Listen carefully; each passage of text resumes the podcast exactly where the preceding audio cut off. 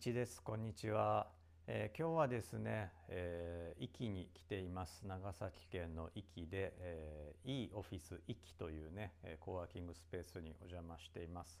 実はですねあのこの一つ前のポッドキャスト動画でえーとまあ、更新を一旦中止しますというねお話をさせていただいたところなんですがあその下の根も乾かぬうちにこうしてねまたあのお話をさせていただいています。あの惜しむ声もいただいてあの本当にありがとうございました。あのそういった声とかあとまあこういったね素敵な場所をお借りできたこともちょっと背中を押されてですね、まあ、あと、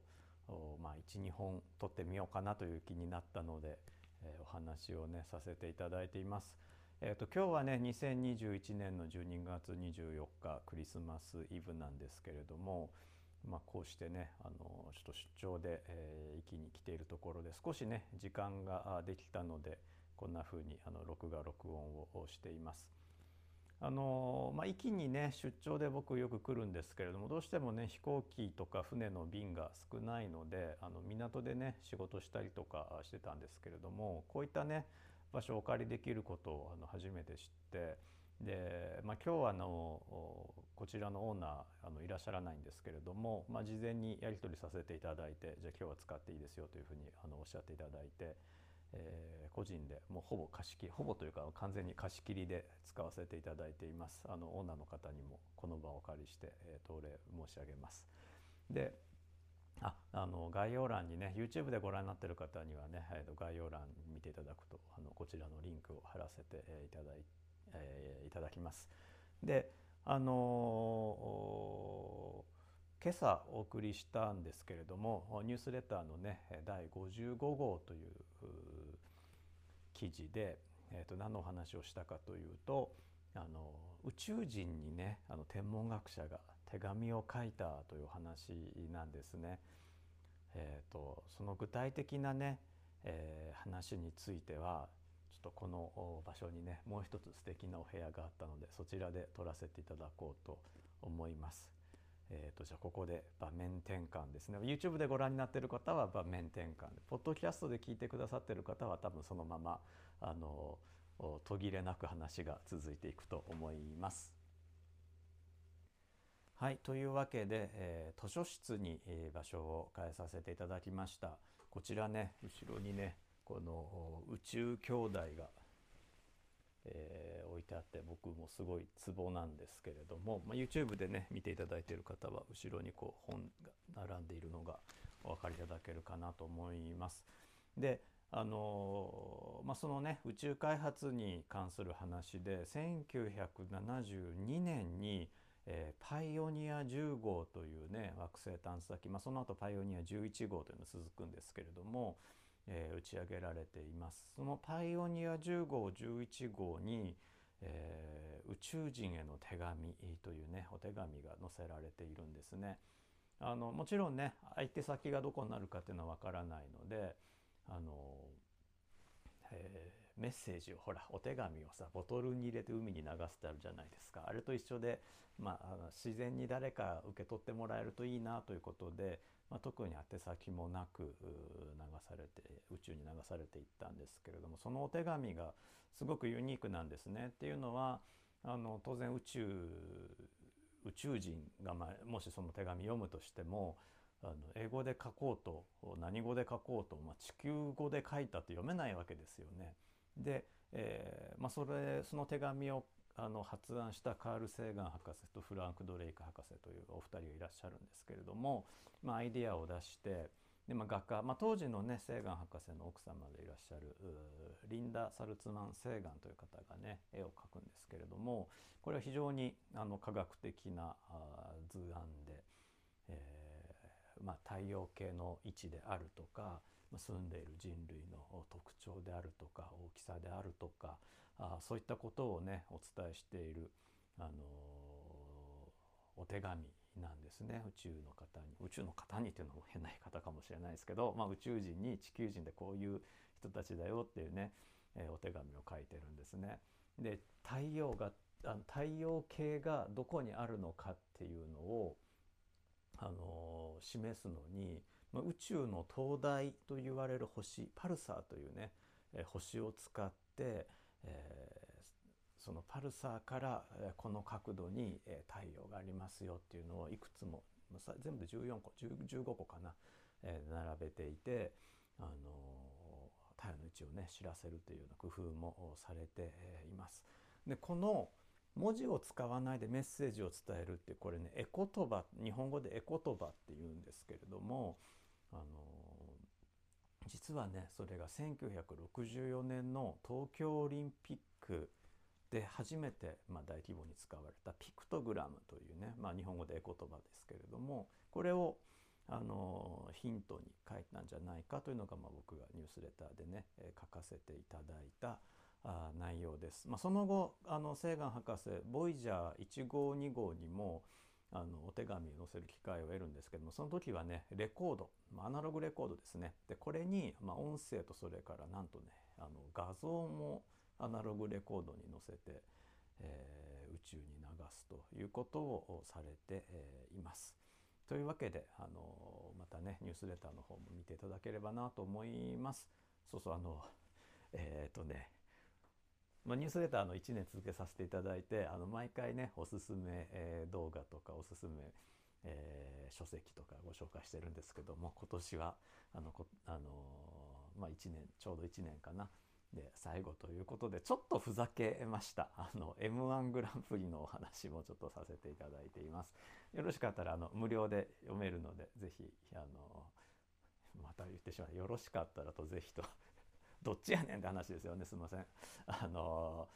ぜひ読んでいただければと思います。あの無料登録していただければと思います。というわけで、えー、またうんちょっと次いつ撮れるかわからないですけれどもあの次また録画録音あの折に触れしてみたいと思います。1でした。一です。こんにちは。えー、今日はですね、えー、壱岐の島に来ています。えっ、ー、とまあ YouTube とね、それからポッドキャストをお届けしているんですが、ポッドキャストでね聞いてくださっている方は今の景色が見えないと思いますので、えー、今回はねよかったら YouTube の方でも見ていただければと思います。周りがね海なんですよ。すごく綺麗ですよ。でえー、っとですね、まあ、YouTube、ポッドキャストこちらの方ね再開させていただいて、えー、先週なんですが先週お届けする予定だったんですが、まあ、イベントをね、えー、主催していて、えー、収録の時間が取れなかったので、え、今回、まあ、2回分、まあ、何の2回かっていうと、まあ、僕があの毎週メールでお送りしている STEAM ニュースというねニュースレターの振り返り2回分をねえここでお届けしようと思っています。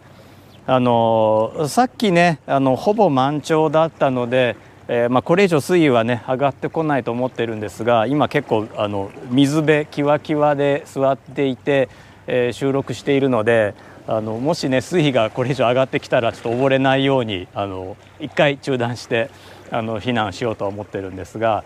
あとね僕よくねあの水に落っこちるので今回もね落ちないように落ちないようにっていうか、まあ、収録中は落ちないんでしょうけどもね収録終わった後になんかジャボンってね落ちたりとかあするかもしれないのでそれも気をつけようかなと思ってます。カメラ少しね離れた場所に置かせてもらっているので、まあ、万が一海に落ちたらその様子までね、えー、収録はできると思うんですが、まあ、それはなんかね NG 集かなんかになってしまうので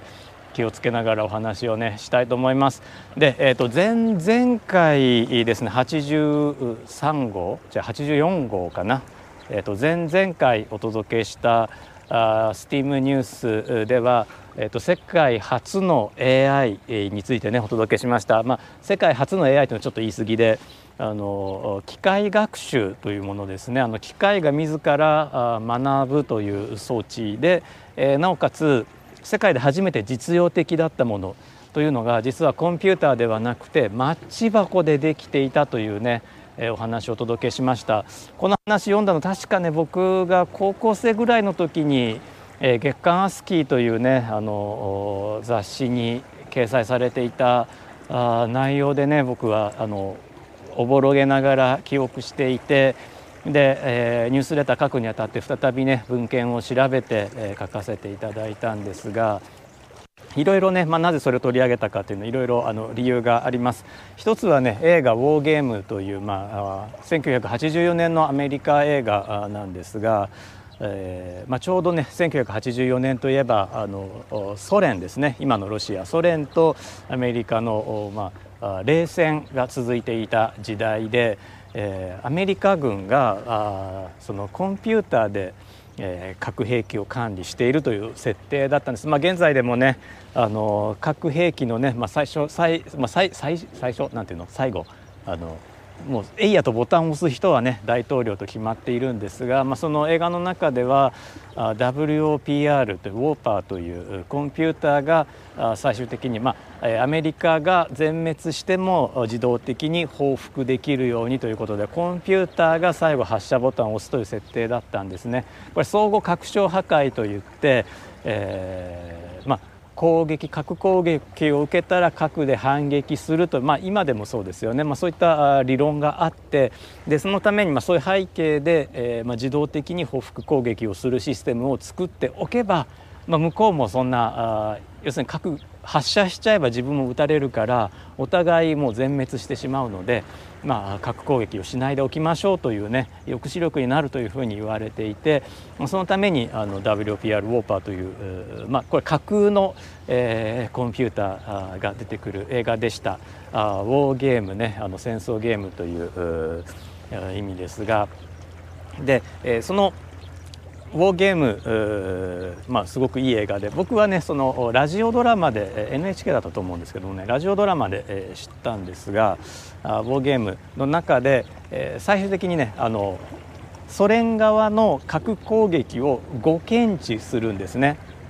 あ自分たちアメリカはソ連から攻撃を受けてると検知するんですね。これ実際に誤検知っていうのは逆、えー、ソ連側がアメリカから核攻撃を受けてると誤検知した例が過去にあるのでこれは口頭向けの話ではないですね。あの何度かねあの核戦争一歩手前まで人類は行ってるんです。で、えーまあ、その映画「ウォーゲーム」の中ではアメリカ側が核攻撃を誤検知して反撃、まあ、ウォーパーとしてはま反撃をしようとするでアメリカ大統領はこれまあ誤検知かもしれないからちょっと待てと言うんですがで実際誤検知だったということは分かるんですがウォーパーが反撃を止めようとしないという設定なんですね。でそのウォーパーの開発者のコンピューターサイエンティストそれからまあ高校生ハッカーたちがそのウォーパーの暴走を止めようとするというストーリーなんですがその中で、えー、三目並べマルペケゲームですね。マルペケゲームが重要な役割を果たすんです。ご存知の通りマルペケゲームって必勝法がないんですよね。僕ね中学生ぐらいまでマルペケゲームの必勝法ないかと思ってめちゃくちゃ研究したことがあるんですよで一瞬ねこれ必勝法見つけたかと思ったこともあったんですけどやっぱりねマルペケゲームはね必勝法がなかったんですよで、えー、そのウォーゲームの中でそのウォーパーに学習させるんですね。その戦争っていうのはあ手を、まあ、相互拡張破壊の時代ですから先手を打つと負けるわけです。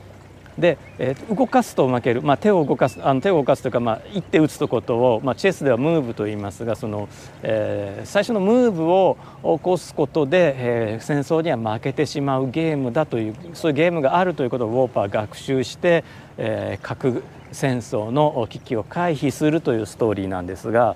まあ、これあの孫子ですね、まあ、あの英語ではアート・オブ・ウォーですけれども孫子の、まあ、戦わずして勝つみたいな本当にあの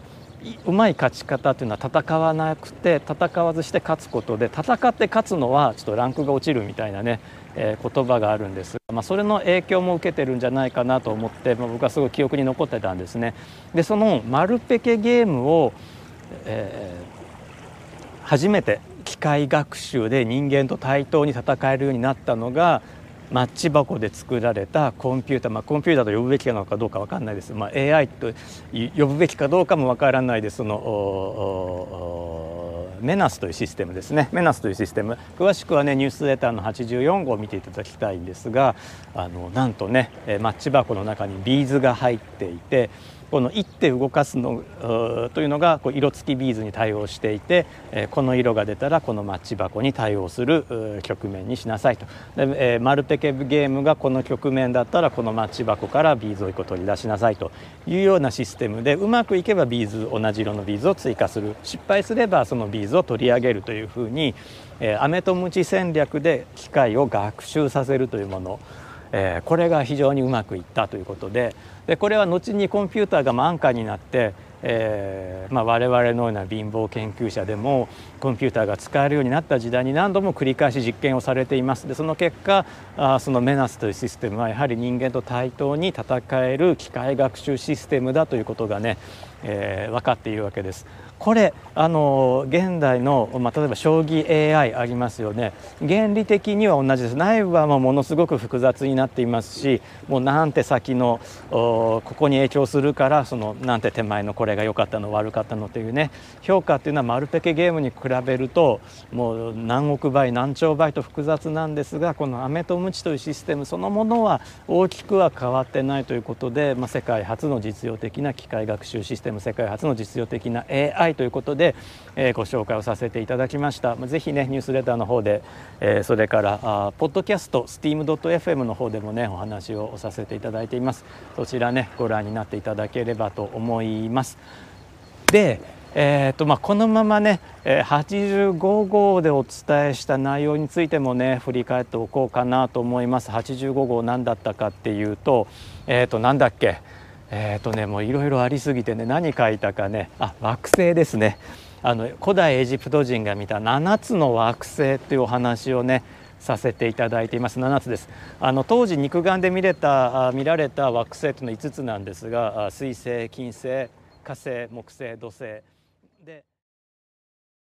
はい、この後ですね、カメラが止まってしまいました。おそらくね、炎天下で収録していたので、まあ、GoPro で撮っていたんですがあ、暑さに耐えられなかったのかもしれません。続きはね、また別途動画で、えー、またポッドキャストでお届けしたいと思います。聞いてくださってありがとうございました。いちでした。いちです。こんにちは。えー、今日はですね、えー、壱岐の島に来ています。えーとまあ、YouTube とねそれからポッドキャストをお届けしているんですがポッドキャストでね聞いてくださっている方は今の景色が見えないと思いますので、えー、今回はねよかったら YouTube の方でも見ていただければと思います。周りがね海なんですよ。すごく綺麗ですよ。でえー、っとですね、まあ、YouTube ポッドキャストこちらの方ね再開させていただいてえー、先週なんですが先週お届けする予定だったんですが、まあ、イベントをね、えー、主催していて、えー、収録の時間が取れなかったので、え今回、まあ、2回分、まあ、何の2回かっていうと、まあ、僕があの毎週メールでお送りしている STEAM ニュースというねニュースレターの振り返り2回分をねここでお届けしようと思っています。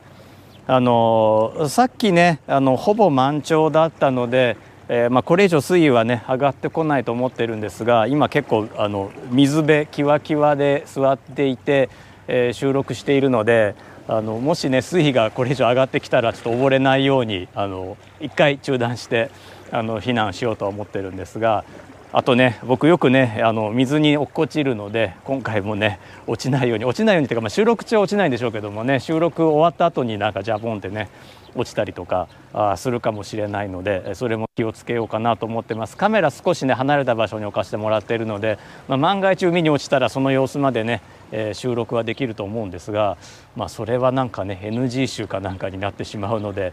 気をつけながらお話をねしたいと思います。で、えー、と前々回ですね83号じゃあ84号かな、えー、と前々回お届けしたあ STEAM ニュースでは、えー、と世界初の AI についてねお届けしました。まあ、世界初の AI というのはちょっと言い過ぎであの機械学習というものですねあの機械が自ら学ぶという装置で、えー、なおかつ世界で初めて実用的だったものというのが実はコンピューターではなくてマッチ箱でできていたというねえお話をお届けしました。この話読んだの確かね僕が高校生ぐらいの時に、え月刊アスキーというねあの雑誌に掲載されていたあ内容でね僕はあのおぼろげながら記憶していてで、えー、ニュースレター書くにあたって再びね文献を調べて、えー、書かせていただいたんですがいろいろね、まあ、なぜそれを取り上げたかというのはいろいろあの理由があります。一つはね映画「ウォーゲーム」という、まあ、1984年のアメリカ映画なんですが、えーまあ、ちょうどね1984年といえばあのソ連ですね。今のロシア。ソ連とアメリカの、まあ、冷戦が続いていた時代で、えー、アメリカ軍があそのコンピューターでえー、核兵器を管理しているという設定だったんです。まあ、現在でもねあの核兵器のね、まあ、最初最,、まあ、最最最初なんていうの最後あのもうえいやとボタンを押す人はね大統領と決まっているんですが、まあ、その映画の中では WOPR というウォーパーというコンピューターが最終的に、まあ、アメリカが全滅しても自動的に報復できるようにということでコンピューターが最後発射ボタンを押すという設定だったんですね。これ相互拡張破壊といって、えーまあ攻撃核攻撃を受けたら核で反撃すると、まあ、今でもそうですよね、まあ、そういった理論があってでそのためにまそういう背景で、えー、ま自動的に報復攻撃をするシステムを作っておけば、まあ、向こうもそんな要するに核発射しちゃえば自分も撃たれるからお互いもう全滅してしまうので、まあ、核攻撃をしないでおきましょうというね抑止力になるというふうに言われていてそのためにあの WPR ウォーパーという、まあ、これ架空の、えー、コンピューターが出てくる映画でした。あウォーゲームねあの戦争ゲームという意味ですが。で、えー、そのウォーゲームまあ、すごくいい映画で僕はねそのラジオドラマで NHK だったと思うんですけどもねラジオドラマで、えー、知ったんですがウォーゲームの中で、えー、最終的にねあのソ連側の核攻撃を誤検知するんですね。あ自分たちアメリカはソ連から攻撃を受けてると検知するんですねこれ実際に誤検知っていうのは逆、えー、ソ連側がアメリカから核攻撃を受けていると誤検知した例が過去にあるのでこれは口頭向けの話ではないですね。あの何度かねあの核戦争一歩手前まで人類は行ってるんです。で、えーまあ、その映画「ウォーゲーム」の中ではアメリカ側が核攻撃を誤検知して反撃、まあ、ウォーパーとしてはま反撃をしようとするでアメリカ大統領はこれまあ誤検知かもしれないからちょっと待てと言うんですがで実際誤検知だったということは分かるんですがウォーパーが反撃を止めようとしないという設定なんですね。でそのウォーパーの開発者のコンピューターサイエンティストそれからま高校生ハッカーたちがそのウォーパーの暴走を止めようとするというストーリーなんですがその中で、えー、三目並べ丸ペケゲームですね。丸ペケゲームが重要な役割を果たすんです。ご存知の通り丸ペケゲームって必勝法がないんですよね。僕ね中学生ぐらいまで丸ペケゲームの必勝法ないかと思ってめちゃくちゃ研究したことがあるんですよ。で一瞬ねこれ必勝法見つけたかと思ったこともあったんですけどやっぱりね丸ペケゲームはね必勝法がなかったんですよ。で、えー、そのウォーゲームの中でそのウォーパーに学習させるんですね。その戦争っていうのはあ手を、まあ、相互拡張破壊の時代ですから先手を打つと負けるわけです。で、えー、動かすと負ける、まあ、手を動かすあの手を動かすというか、まあ、一手打つとことを、まあ、チェスではムーブと言いますがその、えー、最初のムーブを起こすことで、えー、戦争には負けてしまうゲームだというそういうゲームがあるということをウォーパー学習して、えー、核戦争の危機を回避するというストーリーなんですが、まあ、これあの